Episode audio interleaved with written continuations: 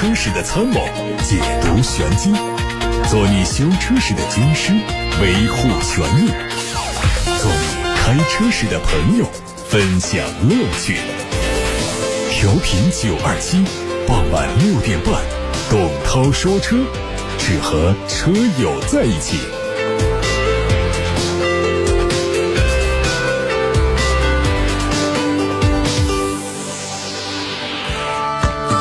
各位晚上好，我是董涛。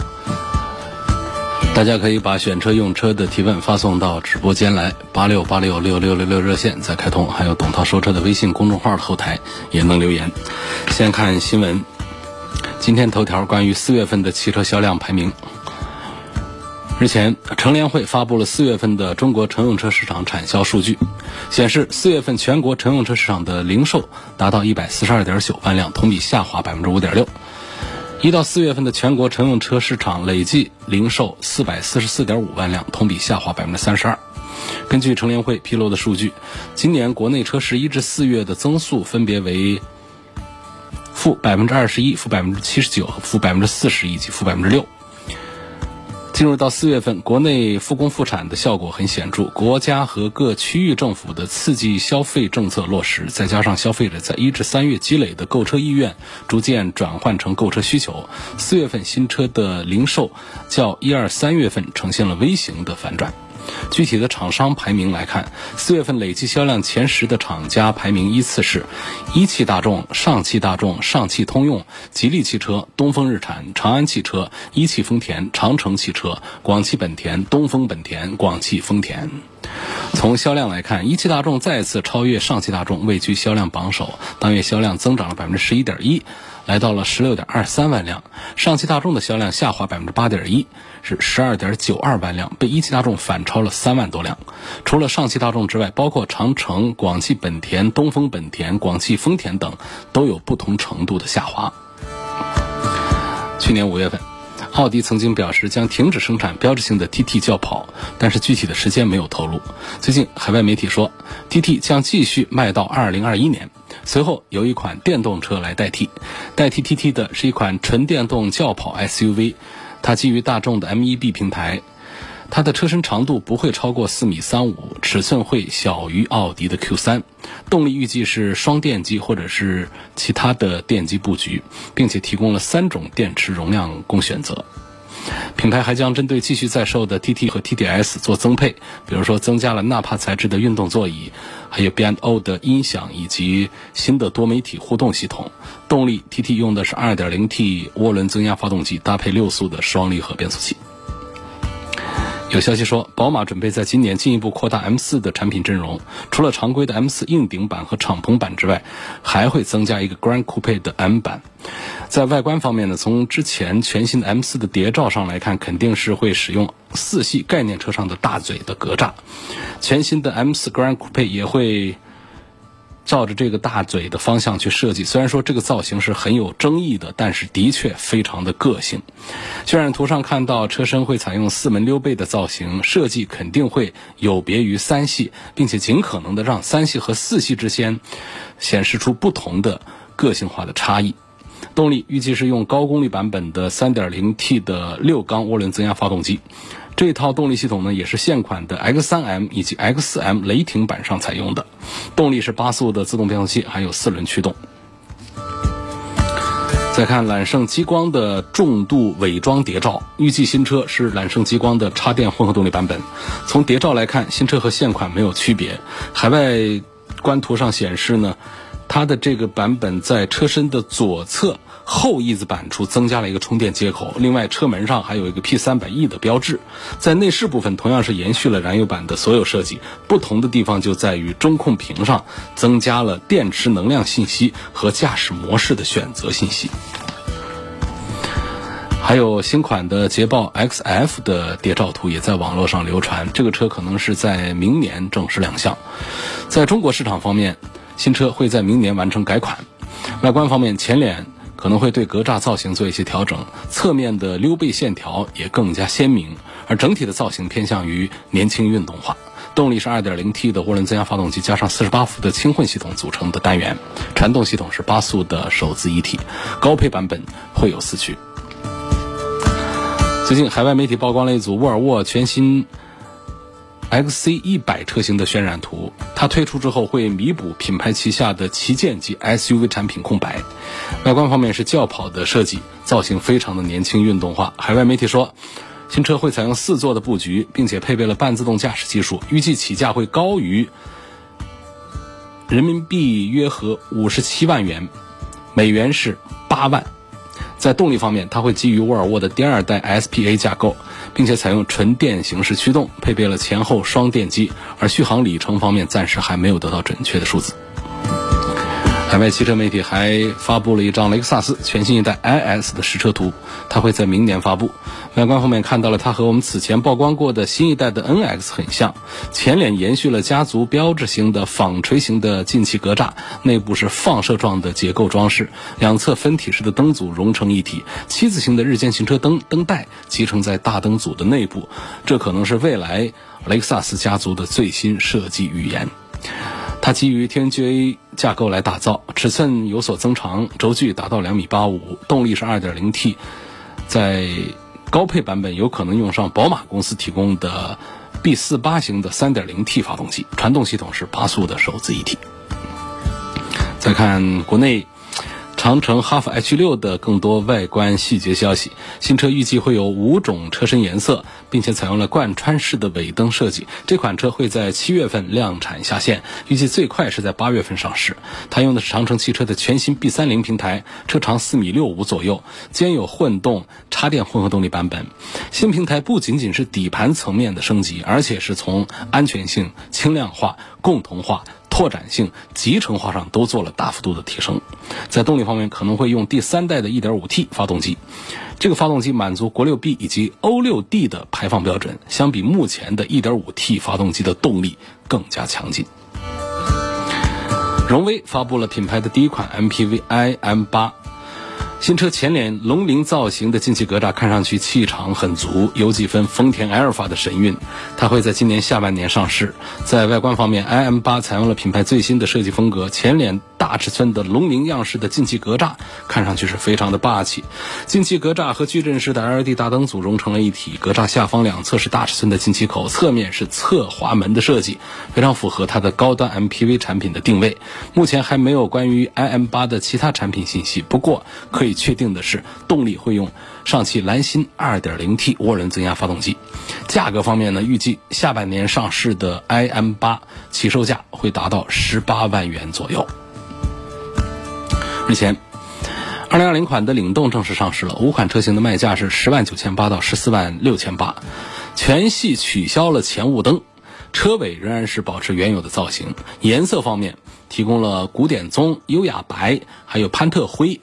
吴越蓝以及中国红、爵士黑六种车身颜色。内饰除了最低配之外，新车的方向盘的材料都从仿皮改成真皮，其余的配置新车没有做调整。在安全配置方面还比较齐全，包括全系标配了电子稳定系统、上坡辅助系统、紧急刹车提醒、前排侧气囊等。高配还会进一步增加头部安全气帘。动力是继续用1.5升的自然吸气和 1.4T 的涡轮增压。各位正在听到的是晚上六点半到七点半钟直播的董涛说车节目，大家可以通过调频九二七的电波收听直播，还可以通过蜻蜓、喜马拉雅的董涛说车专栏收听直播，还可以通过这些平台收听往期节目的重播音频，重播音频还会通过董涛说车的微信公众号和微博长期的保存。大家在直播状态下可以通过现在开通的热线电话零二七八六八六六六六六。参与节目互动，以及通过董涛说车的微信公众号后台留言参与互动，提出选车用车的疑难问题，我们共同探讨解决。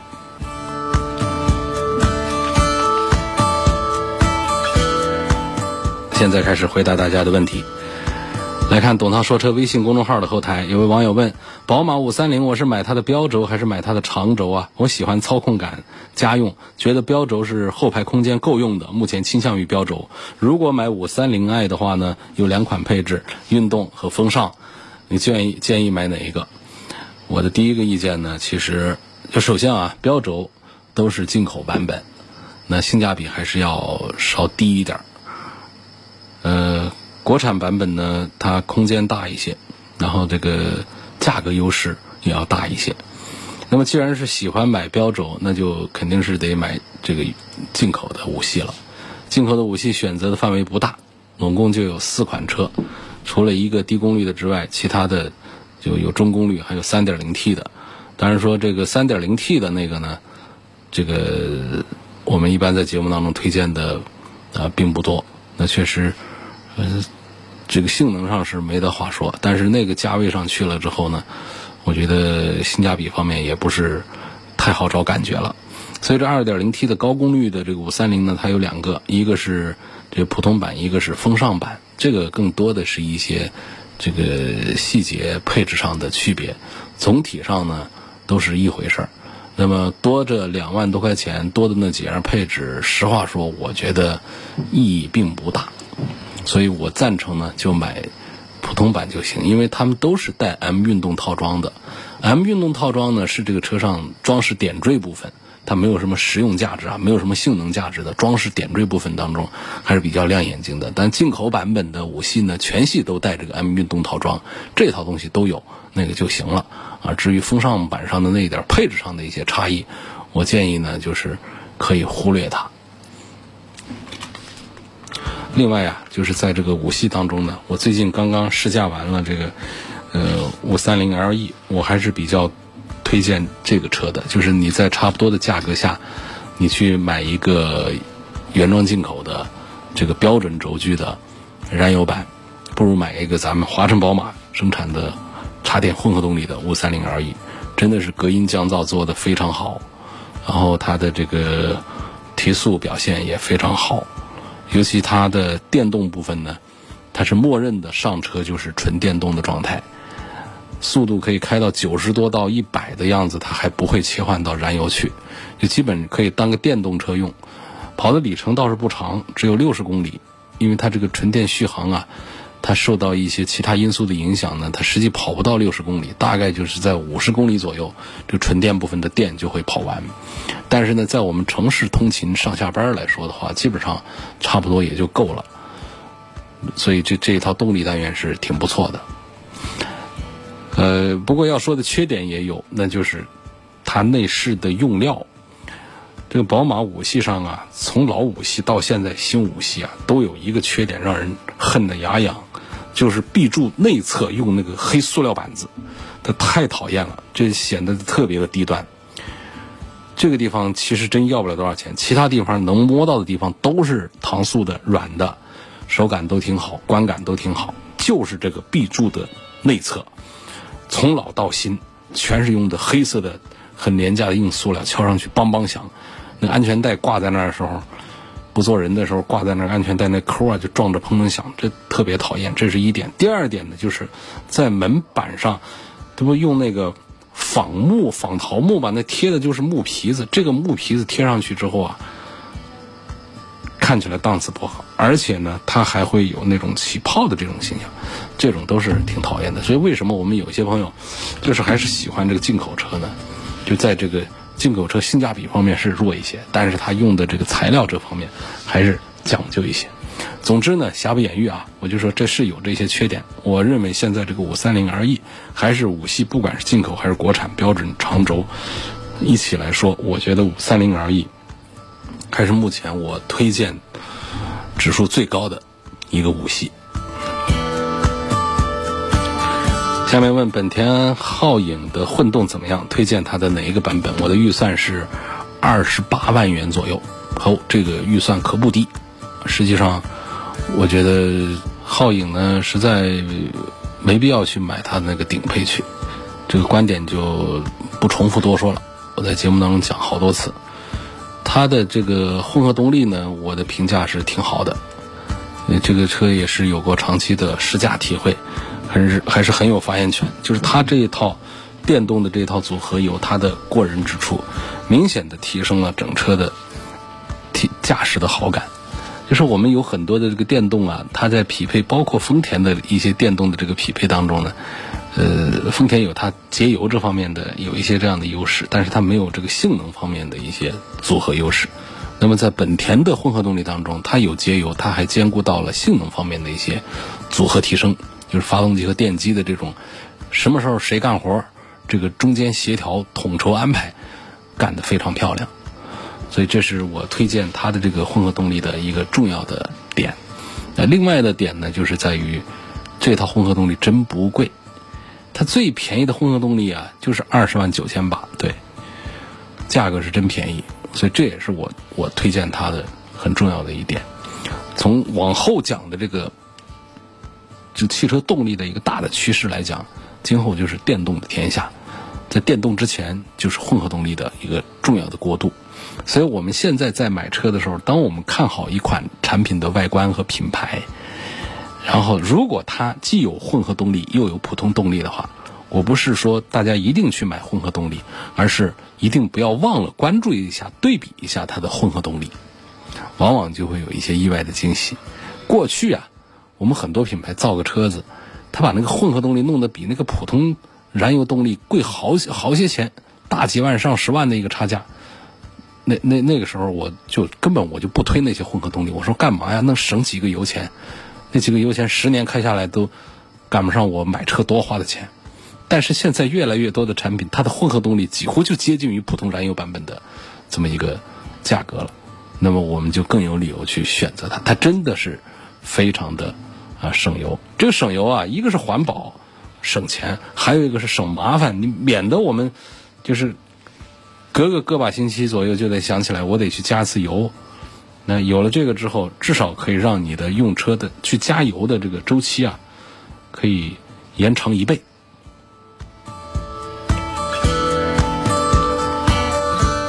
希望评价一下奥迪 Q 三这款产品。啊，我实际在节目当中推荐这个奥迪 Q 三呢，说实话，嗯，不是太多。其实奥迪 Q 三这个产品呢，它为什么在市场反应呢？从出来到现在，大家都觉得这个车的驾驶性能还挺好，但是买它的并不多呢。就是它的这个定位的人群呢是年轻人，年轻人对于外观内饰方面的这种这种精致要求有，同时呢，对于这个时尚设计这方面也是有。另外呢，对于空间方面呢，又是有一个宝马的叉一在那正面的 PK，那实在是太吸引眼球了。就是它的后排空间真是大不少。所以我这儿的这个观点呢，也是建议，我不是说反对，就说这 Q 三就不如叉一啊。我建议这杨先生呢，对比一下，你实际乘坐一下后排空间，看看 Q 三，再看看叉一，也许你会有新的一种判断。其他方面呢，这个区别有呢，展开讲啊，那就很长的话题了。如果我们都看这个 2.0T 的版本的话。实际上，我是倾向于宝马的叉一要多一点。而如果我们看低功率版本呢，那完了，这叉一可能还还是占一点优势，因为在 Q 三的低功率这个 1.4T 版本上呢，它用的是干式的七速的双离合，这不又得一票否决了吗？所以你看到了这个 Q 三的 2.0T 上去之后，这价格也就不再便宜了，就上到。二十大几万，小三十万上去了。那这时候我们去看宝马的这个叉一的这个二点零 T 的版本去，就会觉得各方面配置啊、空间呐，各方面都是更有优势一些。驾驶感受呢，呃，做一个叉一呢是被大家批评的多一些。实际上，你真开的话呢，会觉得它也没有说就是太给宝马家族的丢脸面。那可能大家很多人还不大听明白这是怎么差异，这是一个前驱车。您正在收听的是董涛说车。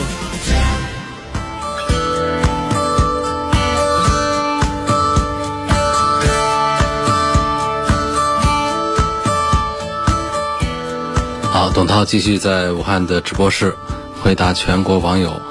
和听友的选车用车提问。有一位梅先生，他提问说：“那丰田的皇冠停产了，现在值得入手吗？”那我觉得就是不值得入手。首先呢，现在停产的这一代皇冠卖的很糟糕，定位很糟糕，车呢，甚至于说还没有呃这个老一代的这个皇冠做的经典做的好，所以尽管说价格上的优势比较大。那还不如说我们去找一台老款的这个二手的皇冠，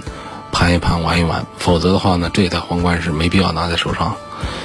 这个价位我们有很多的一线的豪华品牌是可以去选择，至少二线的豪华品牌可以选择，所以不推荐这个停产的皇冠的。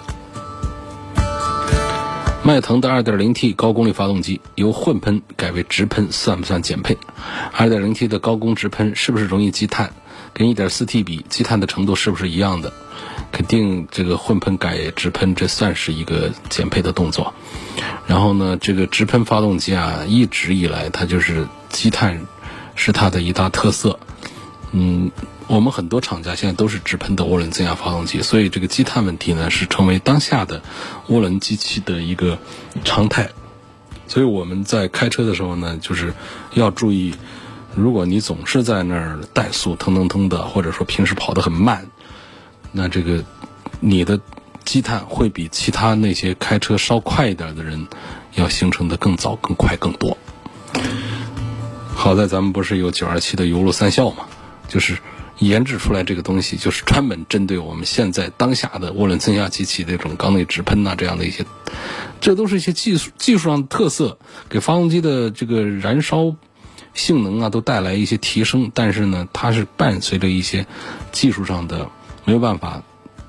解决的一些问题，就是容易生成积碳的。实际上，在过去讲，我们的老的机器上没有这么多先进的、高效率的这个燃烧技术的机器上，其实积碳的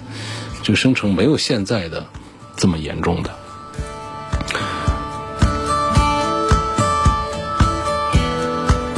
凯迪拉克的 CT 六跟奥迪 A 六 L 选哪一个好？哪个配置性价比高，值得买？我要对比的是它们的舒适性，要好开，要省心，要求有行驶品质，顶配除外。这一组当中呢，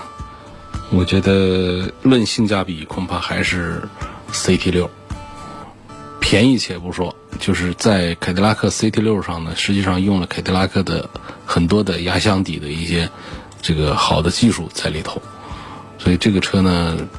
除了新车里头味儿大啊，用的材料恐怕是，呃，不算是很好。然后呢，作为一个五米二几的一个车，首先比 A 六要大得多，啊，跟 A 八差不多了。然后价格呢，卖的比 A 六还便宜，所以这是我推荐它的一个一个重要的点。另外呢，就是它用上了凯迪拉克的很多的最好的一些技术在上面，所以整车的静音效果啊，行驶的这种效果啊。我觉得比 A 六还是要强一点的，要不说它是二线品牌啊，它更加努力吧。那凯迪拉克品牌不如奥迪，所以它在这个车子性价比的设计方面是要比 A 六做的要更好一些的。至于说这个舒适性啊，这好开啊，这方面都差不多。在省心程度方面，我也觉得凯迪拉克跟奥迪的车。在这个省心程度、故障率这方面都是差不多的一个样子，谁也没有比谁好到哪儿去。下一个问题问到宝马叉一跟宝马叉三两个车该怎么选？这个怎么选？就是你你预算多一点，那肯定是买宝马的叉三去，这不是一个级别的车。那叉三肯定是比叉一要好，这是毫无疑问的，一分价钱一分货，这是。而且不光是说叉三跨级对比比这个低年级的叉一要好，就是宝马叉三在横向对比竞品的时候，叉三也是整体上具备优势的。所以说，这位刘先生的问题就是你你让钞票来回答，你的预算家庭批准多少，咱们就买什么车。郑先生呢想给女士啊看一个车。他要对比的是宝马三系、奔驰的 C 级，还有奥迪的 A 四。嗯，女士开车呢，倒不是歧视女士都不爱开车啊，倒不是这样。呃，应该说多数人呢，对开车这方面呢，就女士啊，不是那么讲究说这个车子要有很好的这个底盘性能啊、动力性能啊，就大家这方面的要求不高，要求的更高的是它要。呃，里里外外看起来赏心悦目，就是颜值。这从这个颜值担当上讲呢，那目前还是奔驰的 C 级。尽管在其他一些方面对比三系和 A 四，奔驰 C 级没有多少优势，但是就在这一票上，那确实是胜出不少。奔驰的 C 级胜出奥迪 A 四和宝马三系不少，在这一票上，在颜值这一票上，所以呢，我还是赞成郑先生，呃，考虑一下买个奔驰的 C 级给女士开。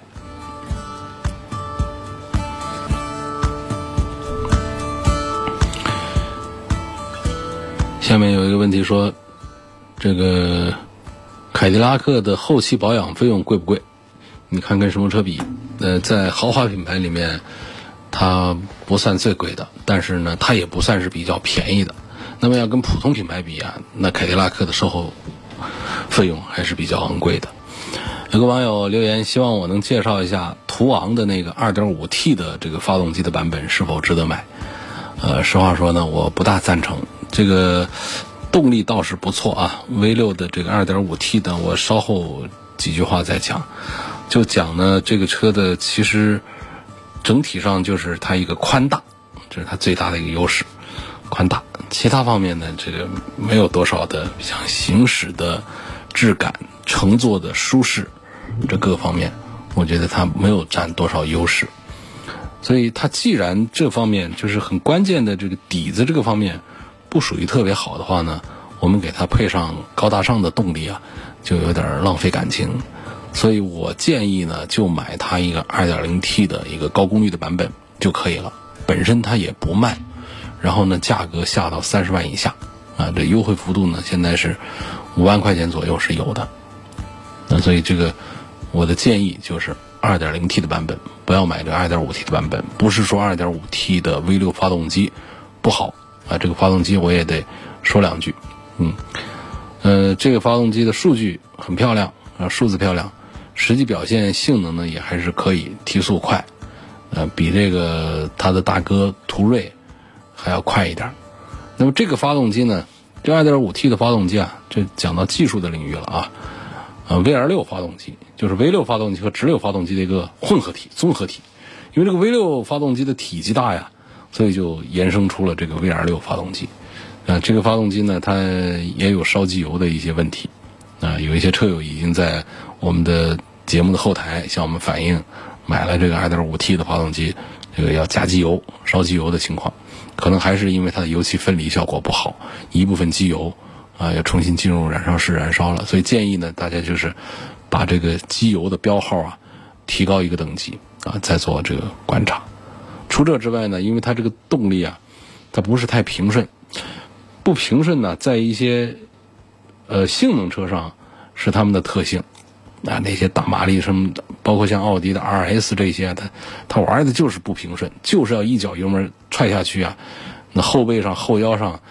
就像是被人踹了一脚，就是座椅把你往前一推，他要的是那种感觉。但是我们买这么大一个船一样的车，我们要的是什么呢？是它既有劲儿，然后呢又顺，开着要平稳一些，要舒服一些才比较好。但是它这个 2.5T 呢，它其实就是很经典的那个。大众的那个 R 三六，那个那个迈腾上的，你看那个 R 三六上的那一套车上的，呃，那个发动机上的阉割之后加个涡轮增压啊造成的，缸体不变，凸轮轴拉杆啊都变了，所以这种呢，就是性能是不错，但是当它这个涡轮介入的时候呢，这个动力啊就来一个大的爆发，那种不线性的加速，需要我们车主慢慢来。呃来来适应和习惯，所以从这个角度讲呢，我是不大赞成啊考虑这个 2.5T 的 V6 的途昂的价格的问题，也有这个发动机本身的这个不推荐方面的一些问题。V2 发动机啊，在大众家族呢，其实历史还是比较悠久。呃，大众从上世纪八十年代就开始研发这个 V2 发动机，然后比较早期的在帕萨特上都在用这个 V2 六发动机。当时的排量是这个两点八升的这个自然吸气，啊，是当时也是印象很深的。到后来呢，就是大众推出的三点二啊、三点六啊，啊这些像二三六，那个那个老迈腾的外款啊外款的那种那个车子，进口的，那短轴的标轴的那个这也不能说它是迈腾，那就是 R 三六吧，啊，就是 R 三六上用的这个动力，那确实开起来是非常有意思的。但是呢，这这个车呢，它不是用的这个 R 三六上的这个这个原本动力，它是做了一些修改，然后加了这个涡轮，呃之后得到的这么一个动力。总体上讲，这个 2.5T 的涡轮增压发动机能够充分的满足我们的驾驶者对动力的需求，啊，但是呢，在途昂这个车上呢，董涛说车就不是太推荐。下面有个话题呢，何先生通过八六八六六六六六发过来问题，说希望对比一下宝马的 X 五啊，来跟这个奥迪的 Q 八，同样是 3.0T 的，性价比谁更好？然后哪一款？更值得买。好，那我们给这个不太熟悉奥迪 Q 八的朋友呢，也也得聊一聊这个 Q 八啊。Q 八这个产品呢，实际上是这个 Q 七的一个一个溜背造型啊得来的，所以它是作为一个一个动感版本啊。这这个它也不叫溜背造型吧，它也不叫溜背，它就是造的稍微的呃这个这个运动化一点，不像这个。这个 Q 七那么的方方正正啊，带来的这种效果，那么实际上这就等于是拿着这个 Q 七再跟宝马的 X 五做一组对比。我认为在产品力上呢，不管是 Q 七还是 Q 八，跟这个宝马 X 五相比的话呢，是不分上下的，难分胜负，都做得非常棒，产品力都非常强。我的建议给何何先生啊，就是同样都 3.0T 的动力来买的话。你就可以选样子来说了，啊，就选样子，哪个样样子好，哪买哪个。我带点私人观点讲啊，可能还是这个奥迪的 Q 八在样子方面，这个更加的时尚，更加的潮流一些。那走在街上啊，看的人他都会比这个大家都已经看习惯了的这个叉五啊要多一些。我以前开的是日系车，小毛病很少。我现在看中了宝马 X 一跟宝马 X 三这两款车，问这两款车谁的故障率低一些？啊，实际上故障率都是一样的了。像这个一个国产产品的话呢，基本上在质量控制体系方面都是一样的，在一些呃配件上也都是一样的。但是呢，两个产品它们只是做了定位上的差异，一个高端一点。一个经济一点、入门一点，包括他们在这个动力总成上，也有也会有一些重叠的、重合的一些部分。所以总体上这些故障率的话呢，我们区分不出来，叉一和叉三谁的故障率要更低一些。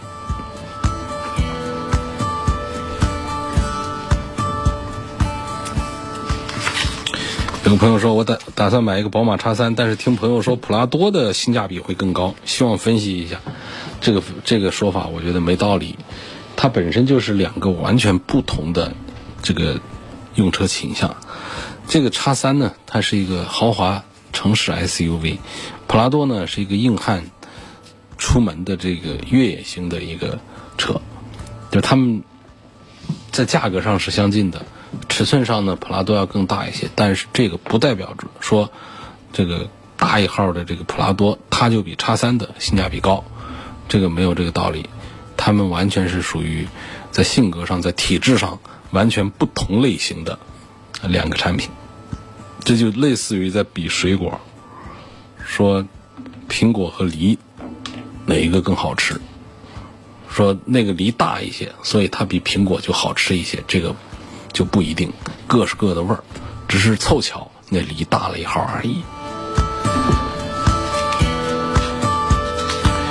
哎，这位朋友的留言就长了啊！一六款的逍客，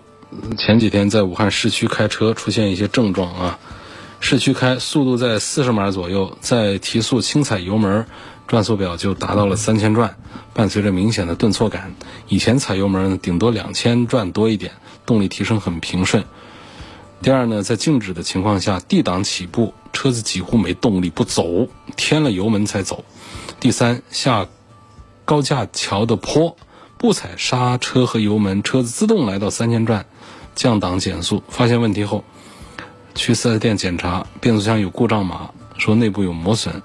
给两个方案：一换总成四五万，二修变速箱一万五左右。当天下午在外面用重力换油的方式换了原厂的变速箱油，这两天在路上跑，发现问题依然存在。问这个情况，你估计具体是哪儿坏了？武汉哪有比较靠谱的修 CVT 变速箱的地方？呃，预计维修的费用是多少？这个我还真答不上来，这特别抱歉。不过我有一点可以确认的就是，你买到了如假包换的这个日产的问题变速箱。我在节目当中确实是没少提示过大家，这个逍客啊，包括奇骏上的，甚至包括天籁上的，啊，他们匹配的不同型号有区别的这个 CVT 变速箱，呃，是有一些故障的问题的，啊，报告的比较多。就正因为此呢，在本田、丰田、日产这三大日系品牌当中，不管是论销量还是我们媒体的评价和推荐产品。通常还是本田、丰田的要多于日产的，所以你这个 CVT 呢，刚才讲的这些症状，我听着我看着就特别眼熟，因为我们好多其他的这个奇骏呐、天籁的一些车主们也都反映过类似的这样的问题的，这就是日产的国产的 CVT 变速箱的一个通病的一些问题，只是被你碰上了而已，就这种磨损带来的这样的一些问题。所以这个具体在哪儿修呢？我这我我也真不知道。看我们网友们路子广的，要谁知道能修这个日产的 CVT 变速箱的这样的垫子？麻烦拜托各位通过董涛说车的微信公众号后台留个言，我回头转给我们这位网友。好。今天就到这儿了，感谢大家收听和参与晚上六点半到七点半中通过调频九二七的电波和蜻蜓、喜马拉雅等平台同步直播的董涛说车。错过收听的，往期节目的重播音频都剪好了，放在董涛说车的微信公众号、董涛说车的微博以及蜻蜓、喜马拉雅这些平台上，大家注意收听。